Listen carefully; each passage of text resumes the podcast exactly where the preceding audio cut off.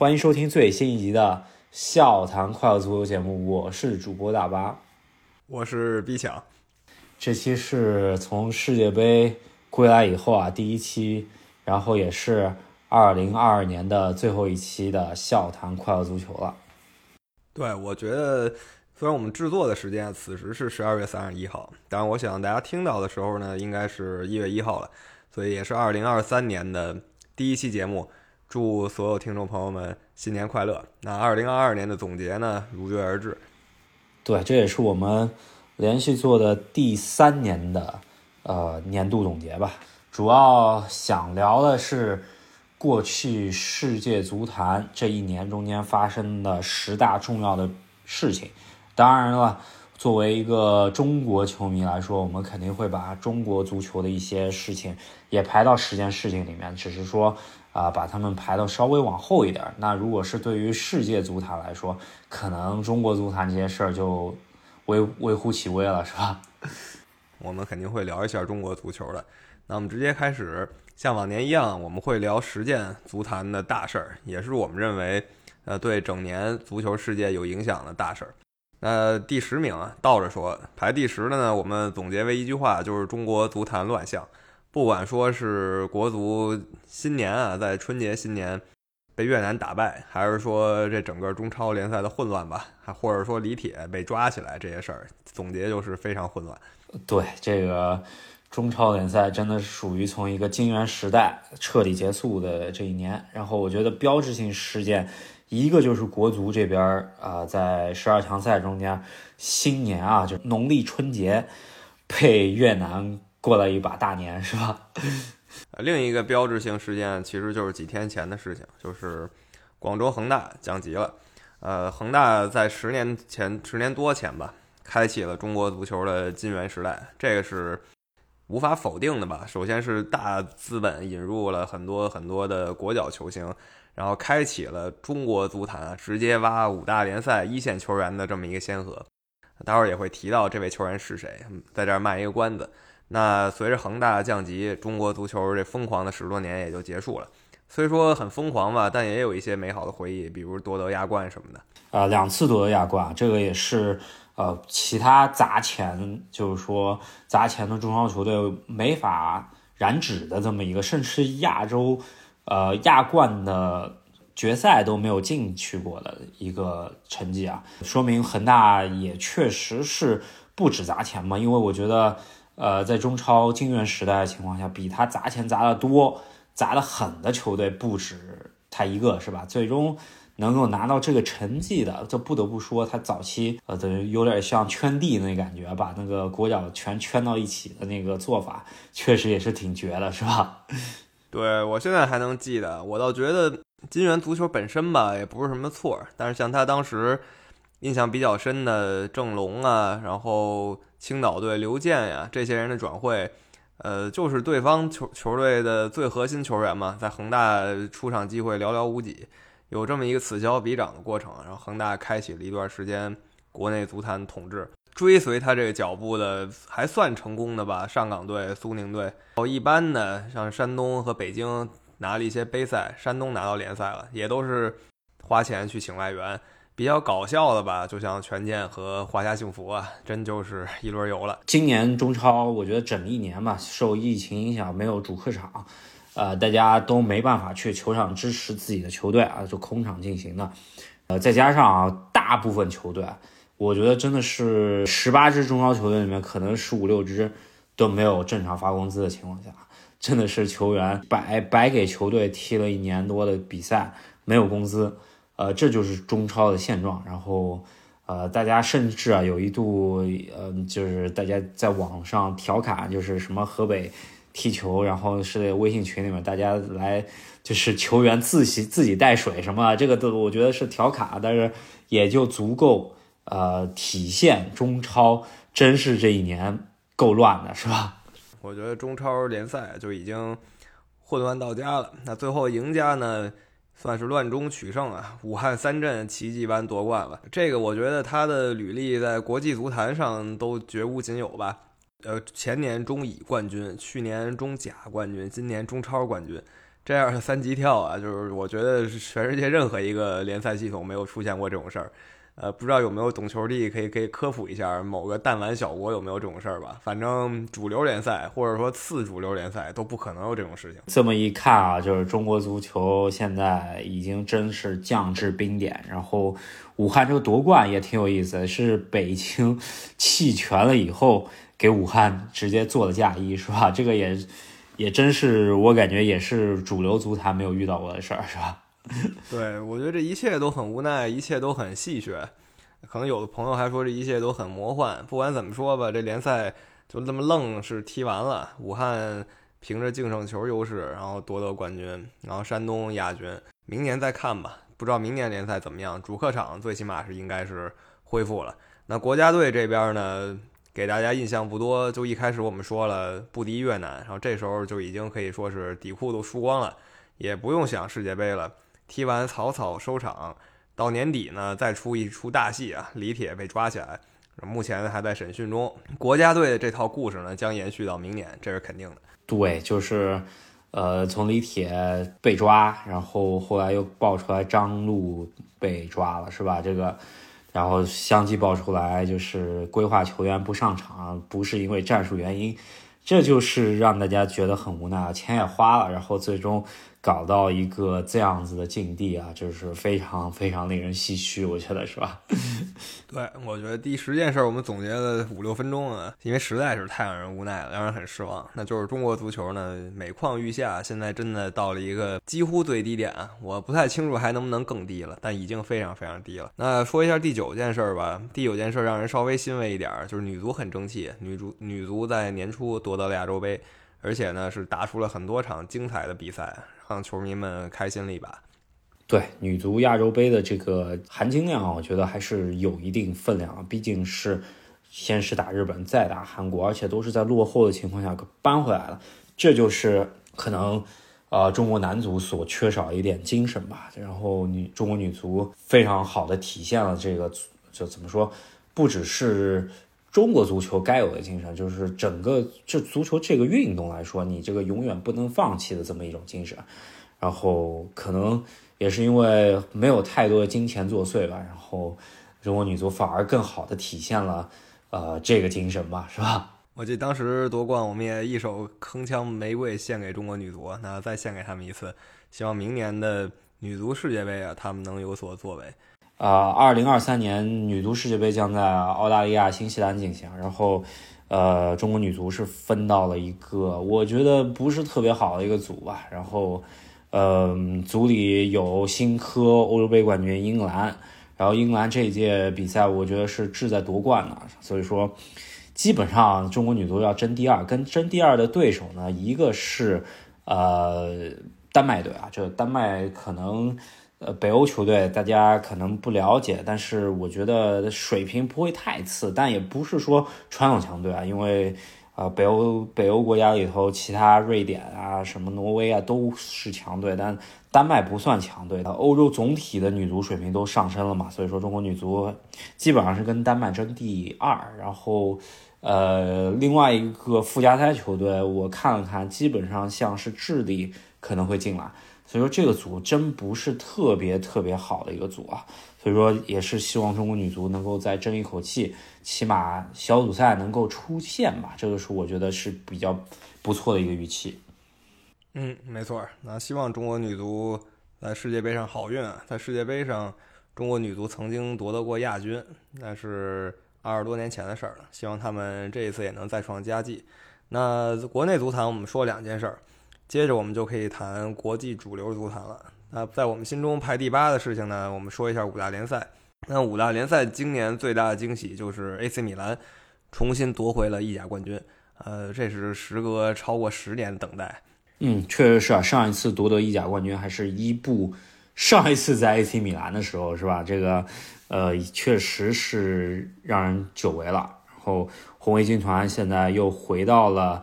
呃，欧洲强队之列吧，现在起码是能够进到欧冠淘汰赛了，是吧？这个也是期待一下传统豪门的回归啊，是吧？那再往前说一件事儿，其他联赛我们就不提了，其他联赛没有太多的。就是冠军方面没有太多的悬念。那第七第七件事呢，是说一下欧冠，毕竟是俱乐部层面上的最高荣誉了。皇马夺得第十四冠，这个非常厉害。那同时呢，皇马同时也是双冠王，拿了西甲。那拿到西甲，同时就是安切洛蒂作为教练，历史性的、史无前例的横扫欧洲五大联赛：英格兰、法国、西班牙、德国、意大利五个联赛的顶级冠军，他全拿过了，这是前无古人的成绩。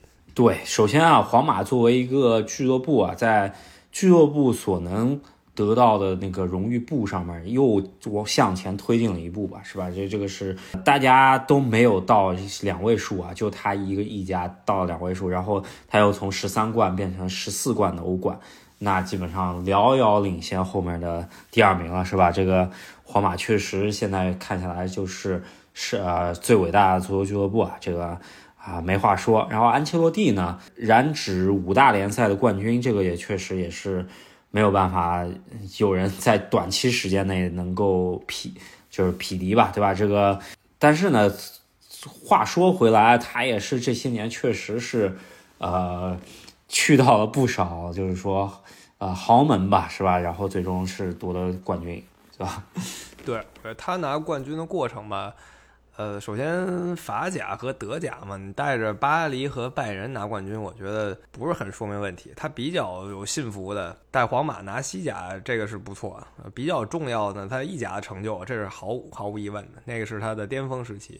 还有就是在切尔西的时候，他带着切尔西拿的英超冠军，那个赛季的进攻是非常恐怖的。嗯，对。然后他职业生涯也有一一段低迷期嘛，那就是去去到了。呃，埃弗顿是吧？这个真的是属于有点怎么下架的感觉是吧？然后没想到峰回路转，二零二二年就给他做回了一线的球队的教练，然后又呃一路带着一皇马能够过关斩将，然后最终拿到欧冠，这说明还是有一定实力的。而且这这一路上面来说，就感觉天佑皇马的感觉是吧？就好多的那种。绝地逢绝地逢生的那种场面，真的是有点荡气回肠了，是吧？嗯，对，我觉得大家无法忘怀的，自然是皇马淘汰曼城那场比赛，实在过于刺激了。呃，最后连加时都没给曼城留，两下伤停补时居然逆转了。那安切洛蒂有两把刷子，皇家马德里呢是一个伟大的球队啊，确实在欧洲范围内。最最最最成功的球队，那自然也是世界范围内最成功的球队了。那接着说一下皇马的一个核心球员，那就是本泽马。那本泽马其实，在皇马已经十多个赛季了，但是在很多人眼中啊，他不过就是当年 C 罗的一个跟班吧。那现在他坐稳了这个进攻核心以后呢，大家发现他真是一个顶级中锋啊。对，本泽马二零二二年给大家所交出的答卷。我觉得可能数字上面来说并没有那么那么恐怖吧，但是主要还是他的那些关键进球以及呃在欧冠淘汰赛中间进的那些球，真的是非常夸张，而且就真的是是两回合在跟切尔西的比赛中间，在跟曼城的比赛中间，甚至啊就是呃在欧冠决赛上面对利物浦的这个表现，真的是让别人非常信服的一个表现啊！我觉得真的。这状态已经是调到那种近乎为妖的这么一个状态吧，就是很难想象这么一个球员最终，呃，在世界杯中间高足球舞台中间没有展现出来，这我觉得是一个遗憾。但是不管怎么样，他二零二二年的金球奖拿的还是确实实至名归的，而且我觉得也是完全没有任何争议和呃疑问的这么一届金球奖吧，是吧？今年如果有人说这个金球不是本泽马的，那我只能说他是某几个球员的死忠铁粉儿吧。如果你是从足球的角度来看的话，这是毫无悬念的，他的表现超过所有球员，就是在俱乐部层面上超过所有球员。呃，如果他能踢世界杯的话，不知道是什么情况。呃，因为为什么？这个这么说呢，因为世界杯他的替身啊，就是吉鲁，其实也是状态奇佳的，然后加冕了法国历史最佳射手，所以也不知道到如果他首发本泽马是什么情况，因为首发吉鲁已经很好了，不知道本泽马如果踢世界杯怎样呢？那这件事情咱们就先聊到这儿，然后下一件事情，我觉得是，就是本来是一个政治问题，然后影响了足球挺大的一块儿吧，是吧？那就是俄乌局势这边，呃，在二零二二年啊年初的时候开始爆发，以至于啊影响了，我觉得整个不只是俱乐部足球以及国家队吧，是吧？对，首先这个是国际争端啊，这不是我们本节目讨论的范围。但比较有意思的是吧，就是在这么多年看各种媒体啊，然后各种球队啊，大家一般都会说高于什么政治啊，高于冲突的，体育是一个大家握手言和的时候，都是这么说的。但是真到了国际这些大国吧，俄罗斯肯定是大国，然后发起这种战争以后呢，我们发现他们不是这么做的。那马上体育圈呢，立刻就开始站队了。呃，首先欧洲这方面就把俄罗斯直接踢出了世界杯预选赛，也挺无语的吧？俄罗斯发动战争跟他们的足球运动员好像没有什么直接的关系，但是欧洲足联呢不管这些。嗯，确实是，不只是把国家队的呃资格给剥夺了，然后在欧冠联赛中间把俄罗斯的球队全部踢走了，然后也是。挺奇怪的，对吧？是吧？然后接着呢，影响了一些跟俄罗斯相关的球队吧，其中就是切尔西受的影响最大。咱们也知道，二十年来切尔西有一个非常出色的呃俱乐部老板，就是阿布。那也因为这件事儿，就是俄乌战争影响到他，然后影响到他的球队，然后阿布呢不得不交出切尔西的这个控制权，然后他黯然离开英超。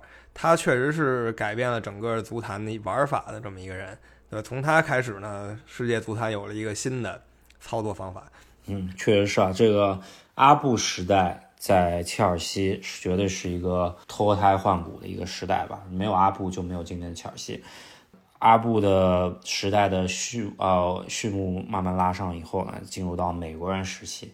然后切尔西现在我觉得也是风雨飘摇吧，不知道下一步该怎么走啊，就是就是出现了这么一段混乱的时期吧。现在走一步看一步吧，就对于切尔西球迷来说不是那么好的这么一段时期吧，希望能够尽快稳定下来，是吧？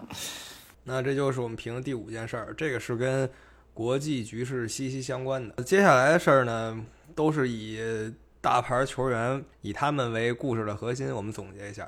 接下来都是个人故事为主了。那第四件事儿，我们说的就是姆巴佩他的这一他的这一年的表现。呃，两个重点，第一个是他在夏天的时候一直想离开巴黎圣日耳曼，最后谈来谈去，甚至有人说总统就是法国总统亲自来劝他，然后把他留在了巴黎，签了一份天价合同。对，这个据说是也是因为跟卡塔尔财团这边的一个。呃，关系上面来说，影响到了法国可能这个政治局势吧，然后法国总统亲自打电话跟他说：“你得留在法国。”然后最终啊，姆巴佩没有怎么说，据说是他曾经口头答应了老佛爷，是吧？然后最终是爽约了，然后皇马球迷也是对他嗤之以鼻了，是吧？但是呢。这些场外局势吧，没有太影响他的状态，主要是他国家队状态非常神勇。世界杯我们看到了金靴，呃，尤其是决赛，虽说决赛踢两个点球吧，但进球就是进球，是决赛戴帽的球员，也是六六年之后第一个决赛戴帽的球员。最重要的是，他两个进球是扳回两球的这么一个过程，从零比二扳到二比二。然后接着是从三比二扳到三比三，这样点球呢，压力之大，大家可以想象，这可是世界杯决赛。对，个人也是在世界杯决赛的现场嘛，看了姆巴佩进的呃那个凌空抽射啊，然后两个点球也都在我这边踢的，呃，确实凌空抽射踢进的时候，我个人的感觉是被姆巴佩折服啊。虽然他这一年中间爆出了各种消息吧，对队内大佬的。怎么说？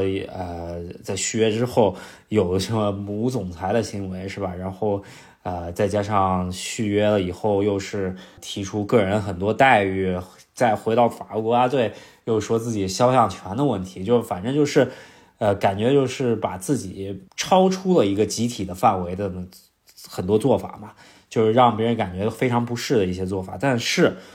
在赛场上上面，他也确实证明了自己的身价吧？我觉得这个没有太大问题，是吧？对，我觉得法国队的决赛表现，就除了他完全就是梦游，就跟没睡醒一样，或者说前一天晚上食物中毒了，就这感觉。除了他一个人站出来，呃，教练的安排也是一锅粥啊。教练的安排说白了没有安排，姆巴佩是靠几乎说是靠个人能力把法国带进加时的，所以说他的表现配得上之前 吹的所有牛吧，或者搞所有场外新闻吧。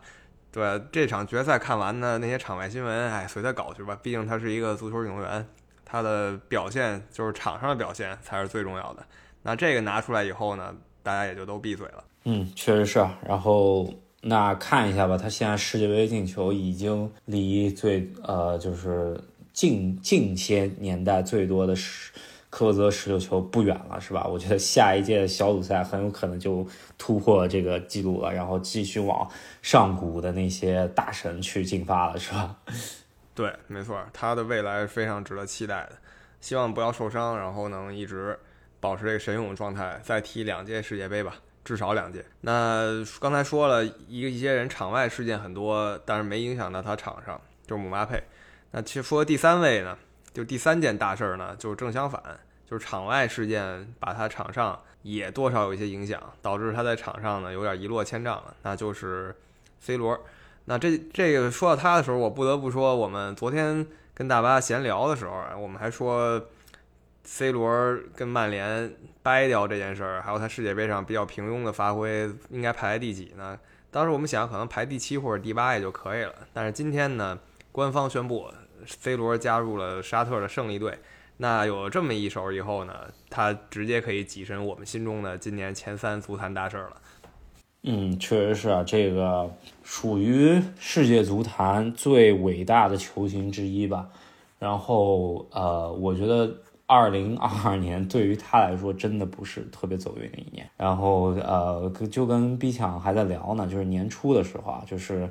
印象很深的就是去年年末的时候啊，就是曼联还倚仗着 C 罗的一些表现，能够力压那个真四的一些对手，比方说热刺啊，或者说阿森纳，还是倚倚靠着 C 罗去啊进行一些比赛，比方说呃去年年底的时候对阿森纳，C 罗有过一个超凡的表现吧，把阿森纳给赢了。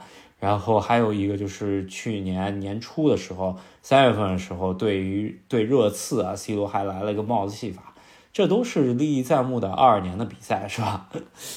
对，然后但是呢，我觉得就从滕哈赫就是加入了曼联以后啊，这事儿就开始急转直下了。在节目中谈了非常多次了，C 罗加盟曼联这事儿，对他自己和对曼联都没什么好处，就对这想挣钱的人。想炒作的人好处比较大，这是我们去年就开始，就是他二一年就开始一再强调观点。当然，很多球迷是反对的，因为他们很喜欢 C 罗，或者就觉得 C 罗回回曼联很有情怀嘛。对情怀我完全同意，但是媒体呢炒作也就是情怀。从但是从这个人员配置，还有说从战术上来说呢，这真的是一个非常非常失败的转会。那最后也是印证了我们说的挺对。呃，C 罗表现个人表现不错，但曼联整体表现非常拉胯，不管索尔斯克亚还是说呃朗尼克都不行。那请来了滕哈赫以后呢，滕哈赫就把他哎摁在板凳上。那曼联整体呢其实还行，那 C 罗就不高兴了，传出了各种场外新闻啊，然后他的家人呀，还有什么 Facto 事件呀，还有什么他跟大记者聊两个小时啊，种种吧，终于让他跟曼联。也进入了一个尴尬的关系，最后曼联跟他解约了，这事儿干的也是非常让人震惊啊！谁能解约历史级球员呢？啊，在这个关键时刻，一个就是 C 罗个人生活，还有一个就是四月份的时候，一就是他自己的孩子吧，就是就是生了一双胞胎，然后有一个孩子不幸夭折，对于他来说也是一个小打击，然后加上事业上面又是一个如此大的打击吧，就是。在跟大记者聊了两个小时，说自己有点后悔加盟曼联之后啊，就就聊了种种的都非常劲爆的一些消息吧。然后里头就有一句，就是说他觉得有点后悔，是吧？在聊完可能呃世界杯还没开踢呢，然后呃他已经回葡萄牙报道的时候，然后曼联直接给他解约了，是吧？这个也是属于有点儿就是家庭事业非常两不得志吧，是吧？对，我觉得今年对他来说确实很不顺啊。对于这么一个非常成功的人物来说，已经是很大压力了。我觉得在就是他跟滕哈赫起了矛盾的时候呢，曼联球迷也就开始出现分化。很多球迷其实像我跟大巴，假如我们是曼联球迷，我们会跟这一类人一样，就是我们肯定会支持球队。那不管你是 C 罗，你是齐达内，就算你是马拉多纳、贝利。我也会支持球队，但另一派球迷呢，他们甚至说啊，就是追随着 C 罗来支持曼联的。那这时候两派球迷之间呢，也就开始互怼了。其实我们不管是看国内的社区啊、贴吧呀，还是说国外的各种社交媒体，就天天就看这两帮人在那对骂。那最后骂来骂去，C 罗自己，我相信他也是看社交媒体的，是吧？他出来做完这采访，那他的形象有点崩。嗯，确实是，真的是属于建立了一个可能。十几年的这么一个非常光辉的职业形象，然后通过这两个小时就整个，呃，大厦将倾，真真的属于就是最后时刻有点英雄迟暮吧，然后挺为他惋惜的，就是呃最后一个机会啊，就是说他能够挽救自己的二零二二，那就是卡塔尔世界杯，然后呃在葡萄牙队内啊，他最后也闹得不是特别开心，是吧？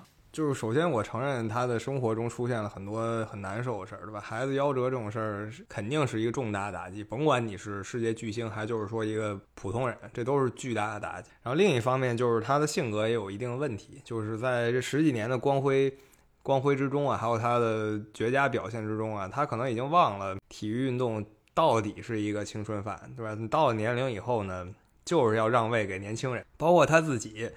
那如果说当年那些人，李静的人呀，曼联的人，葡萄牙人不给他让位，就没有那个十七八岁就叱咤风云的小小罗，都是一样的。所以就是年轻人起来的时候呢，他有一些不愿意让的意思。呃，我觉得比较遗憾的就是他最终作为一个经验如此丰富的老将啊，居然是去沙特签了一个每年好像说有两亿欧元的合同，一个巨型合同，而不是回到自己出道的球队里斯本竞技。啊，这有点可惜。当然，他的职业生涯还没有完，也许他会在四十岁的时候回李静吧，这我们不知道。但我是非常希望他在里斯本竞技结束自己职业生涯的。嗯，对，这个他跟沙特这个合同呢，具体的数字啊，据说税后能达到七千多万美元。然后呃，但也有说，就是说整个合同下来能到两亿美元啊，那就。我觉得具体数字，反正就是一个巨型合同了。然后合同签到是二零二五年，当时如果他能够履行完这个合同，他就是四十岁。那四十岁来说的话，既然已经到二五年了，那何尝不再多等一年？二六年世界杯见呢，是吧？是这样的，我觉得他如果想的话，二六年世界杯也许可以真的有他。但是我觉得他如果想继续自己职业生涯，一定要呃一定要改变心态，就是他必须接受老将就是一个替补的角色，而且这个替补角色呢，不是说等机会，而是应该带带年轻人，不管是在训练上还是在心理上，都必须做到这一点。呃，他作为巨星嘛，有点只缘身在此山中的意思，就是他可能反而忘了这件事儿。但是作为球迷嘛，我们会看到，其实每一个老将都是这样的，就算是。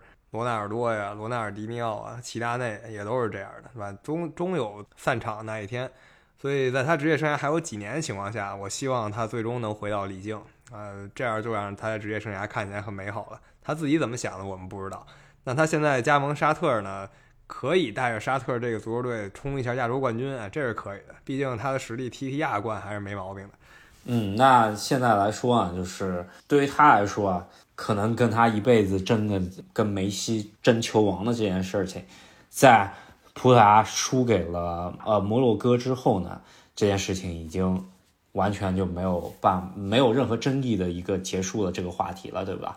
除非他就是二六年再次归来，如果还有一定的表现，像梅西带领这次阿根廷的这么一个表现啊，但我觉得非常小的概率会成为这样子的事情。那。通过二二年这一年吧，我觉得 C 罗真的是输的一败涂地了吧？这这，我觉得应该是没有，就就算是 C 罗的铁粉来说，二二年来说，他真的是输了一切了，是吧？当然了，他就算输了一切，他也是留下了很多光辉事迹的呃伟大球星啊。只是说以他这个高度，二零二二年他真的是掉的太多了，尤其是从夏天开始。呃，其实春天的时候我们刚刚说了嘛，对阵热刺什么的还是很强的。媒体渲染的这个绝代双骄时代，那正式落上帷幕了。虽说 C 罗还在踢，梅西还在踢。呃，但是因为 C 罗大一点，再有你去个沙特嘛，就是脱离主流联赛了。那绝代双骄时代呢，真的可以跟我们告别了，还剩那么一点袅袅的余烟，但是它已经不是足球场上的主流话题了。嗯，多插一嘴啊，就是说，嗯，就是我们可能还能再见证一次梅罗爵吧，那就是巴黎圣日耳曼，据说啊，一月十九号会跟沙特这个怎么说，他们两大强队。组了一个联队，可能会踢一场友谊赛。那那如果那个时候 C 罗准备好的话，没准跟刚刚回归的梅西可以来一个友谊赛，是吧？这个可能是最后一次的梅罗爵了。呃，或者说啊，再扯远点，也许在什么世界俱乐部杯上啊。呃，他们可以再碰一次，因为我们知道国际足联正在举正在策划一个世界俱乐部世界杯，也是三十二个队，每周都会出代表的。那 C 罗有的有有 C 罗这个胜利队呢，我觉得是很有可能参加到这个环呃参加到这个赛事中的。那巴黎圣日耳曼呢也非常有可能，那可能是他们下一次碰面的时候。那讲了那么多 C 罗吧，呃，我觉得真的就总结一句话，那就是 C 罗非常不如意的2022年。我觉得他没有太多机会再去翻盘了。那他争夺一辈子的这么一个敌人吧，或者说打引号的，那就是啊梅西了。梅西的2022年确实是比较成功的，是吧？对，我觉得在。说梅西的同时呢，我们也把第二件事概括为呃卡塔尔世界杯吧，就是说四年一度的足坛最高荣誉、最大盛会，呃，终于来了。然后它是一个冬天世界杯，绝无仅有。然后梅西带着阿根廷成功夺得第三个世界杯冠军，然后梅西也被全球球迷就公认为第三代球王。就是不管你之前呃。认为他是不是球王吧？我先说，我之前不认为他是球王，因为没有世界杯。但有这个世界杯以后呢，我觉得他毫无疑问可以成为一个球王了，真正的接过了马拉多纳的衣钵。那我们把世界杯和阿根廷夺冠放在一起，算今年的第二件大事。嗯，确实是啊。这个整个世界杯来说的话，确实卡塔尔给我个人的那个观感是怎么说？是一届难忘的世界杯啊！整个。呃，不管从赛果或者说是场地以及整个呃流程来说，我觉得都是，呃，我觉得甚至能超过俄罗斯的这么一个观赛体验。然后，呃，然后我感觉就是我支持主队啊，巴西队非常可惜啊，就是再次说到没有过克罗地亚这一关，可能就是梅西，我承认他是拿世界杯之后能够坐坐上球王这把交椅，但是有一定。没有说服力的呢，就是一个是点球确实太多了，还有一个就是没有跟巴西来一场南美巅峰之决，这是唯一的遗憾，知道？或者说他的说服力没有那么强，这是我个人的观点了，是吧？啊，我觉得作为看热闹的球迷呢，真的半决赛大多数预测都预测是巴西大战阿根廷啊，这场没没看着，真是有点亏了。看到以后真的觉得。如果有的话啊，真的觉得赚大了，就觉得此生无憾。在在世界杯这方面看一场巴西大战阿根廷，阿根廷在决赛上啊表现非常好，梅西呢也是站出来很多次，这个是真的像他前辈马拉多纳了，就是关键时刻能进球或者能送出妙传，呃，所以说他终于配得上阿根廷的这第二代民族英雄啊，这是没问题的。然后这个阿根廷队呢踢得很像九零年的前辈们啊。因为跟八六年还不太一样，这个八六年可能说的是就跟武侠小说似的，你排出一个十一人的阵法，然后呢，这个马拉多纳是最强那一环，有这么一个感觉。但是到九零年呢，还有这一届，就好像那十个人啊，把中间那个核心围在里面一样啊，就十个人的每一步其实都为那个核心服务的，然后这个核心调度一切。呃，九零年呢，很可惜有最佳状态马拉多纳，但是是亚军。那二二年他们做到了，梅西也以这个踢法带着一帮其实综合实力比较平凡的小弟们拿到了这个冠军。嗯，对。那我觉得卡塔尔世界杯还有需要说一点，就是决赛无名局的这句话可以作古了，是吧？这个决赛真的是有点荡气回肠。虽然我觉得七十分钟以前是一场普通的决赛，七十分钟以后成为了人类体育历史上最重要的一场比赛，没有之一。我觉得，对，我觉得首先世界杯层面上，它是绝对最精彩的比赛。呃，如果说有人要抬杠提什么二战之前世界杯，咱也没看过。但就是说，咱们有录像以后的世界杯，这个是毫无悬念最精彩的世界杯比赛。呃，有的球迷可能比较挑，说什么战术啊什么的。但我们我们也知道，国家队其实战术方面本来就没啥意思，不管法国还是阿根廷。都挺防守反呃防守反击的，所以这个剧情啊，一旦跌宕起伏起来，就已经足够了，足够让大家热情冲到顶点了。所以这场球也是让我们一生值得回味的比赛。对，我觉得真的是戏剧性，可能稍比当年伊斯坦布尔奇迹的那个欧冠决赛稍微差一点儿，但是毕竟是在世界杯决赛，然后这么多人关注的情况下，出现这么一场大名局。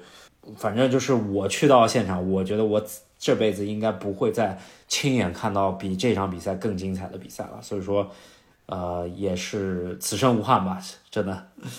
电视机前或者电脑前，甚至广播前，世界上得有这么几十亿人看过吧？这是一个十位数的观众数量，我们一起见证了一个这么伟大的比赛。所以以后我们还是经常可以说的，当年那场三比三，我们看了直播。啊，这是一个很值得回味的感觉。那说了九件事，给大家说，呃，说了九件事儿。在说第一件事之前呢，给大家简单过一下。那第十件呢，我们说的是中国足坛的混乱局面；第九件呢是女足争气夺亚洲杯，然后是米兰夺冠军，皇马夺冠军，然后第六件是本泽马金球，第五件呢是俄乌局势对足坛影响，然后第四件是姆巴佩的故事，第三件是 C 罗很不如意的一年，第二件事自然是世界杯了。那世界杯夺冠都都不是最重要的事儿，那什么是最重要的事儿呢？那我们终于要说到本年度啊，我们认为足坛世界最重要的一件事儿。对，呃，我觉得真的是属于整个足坛，甚至是整个人类世界吧，最非常怎么说令人惋惜的一件事儿，那就是呃，足球的象征球王贝利在可能。呃，二零二三年到来之前的几天逝世，是吧？但是他年龄呢，确实也到了，身体也一向不太好，就是大家已经知道他身体近几年都不太在状态。但是呢，依旧啊，让所有热爱足球人感到惋惜。呃，贝利呢，可以说他几乎啊定义了这个运动，就是足球在有贝利和没贝利之前呢是完全不一样的，对？贝利让足球成为了一个更精彩的运动，更精彩的项目，然后他也成为了无数。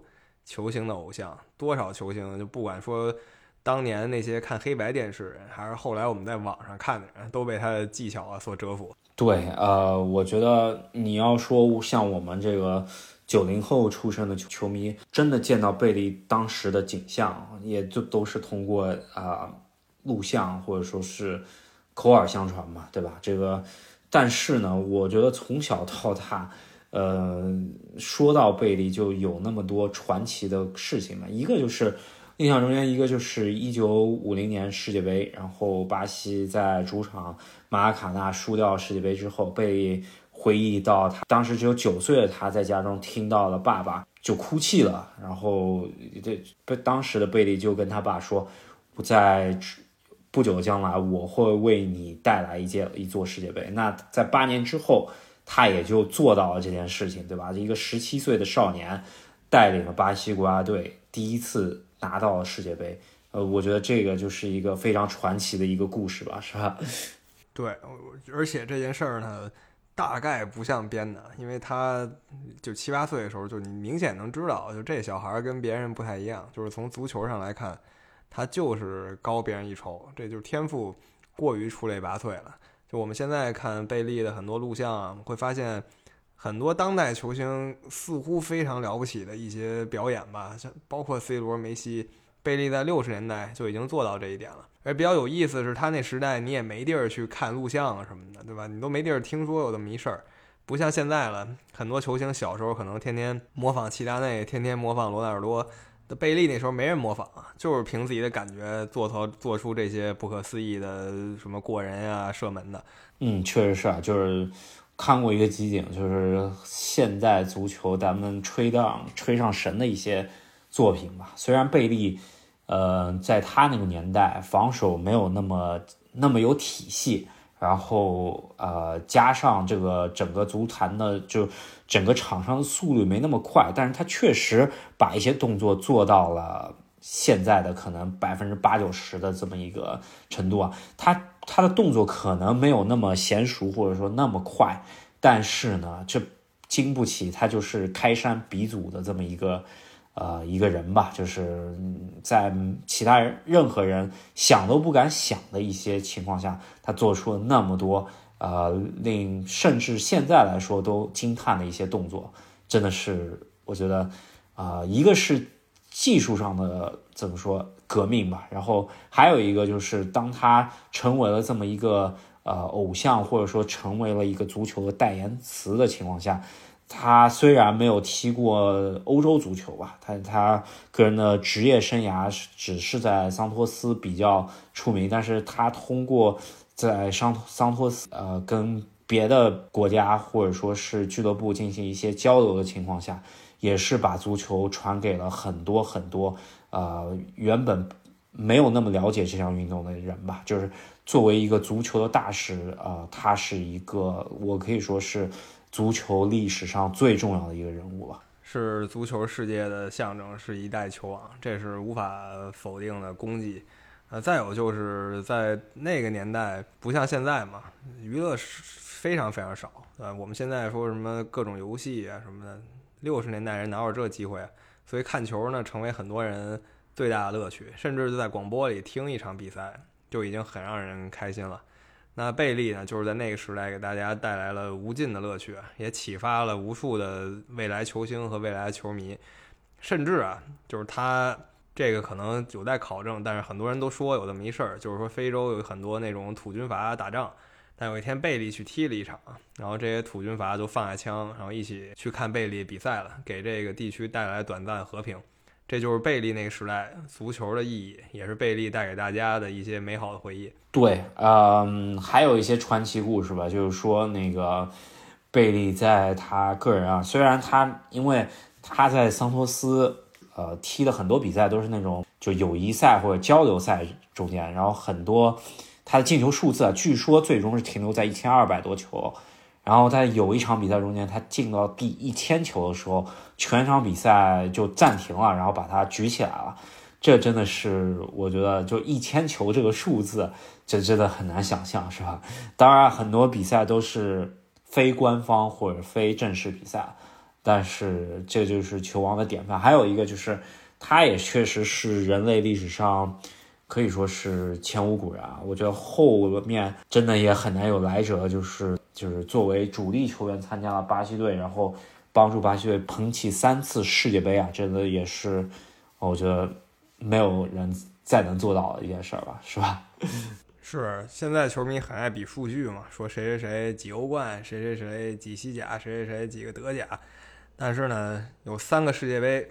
历史上就这么一位，甭管你是后来的罗纳尔多，你是后来的马拉多纳、齐达内、梅西，都没有可能做到这一点。还有说贝肯鲍尔、克鲁伊夫，他们都算上，只有这么一个人拿到三个世界杯，这个就是球王贝利。那我们也用最后的这一段时间回忆了一下贝利给我们传奇，我们就不回顾他的足球生涯了，毕竟他的生涯离我们太遥远了。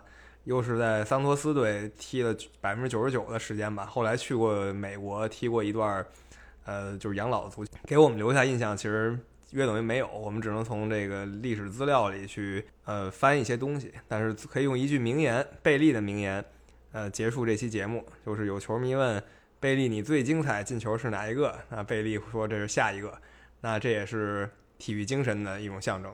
也是希望足球就是呃，现在已经是世界第一运动了。我觉得，呃，真的是希望怎么说，像他的呃名言中间所说啊，就是哪一场是我看过最好看的比赛，那就是下一场嘛，是吧？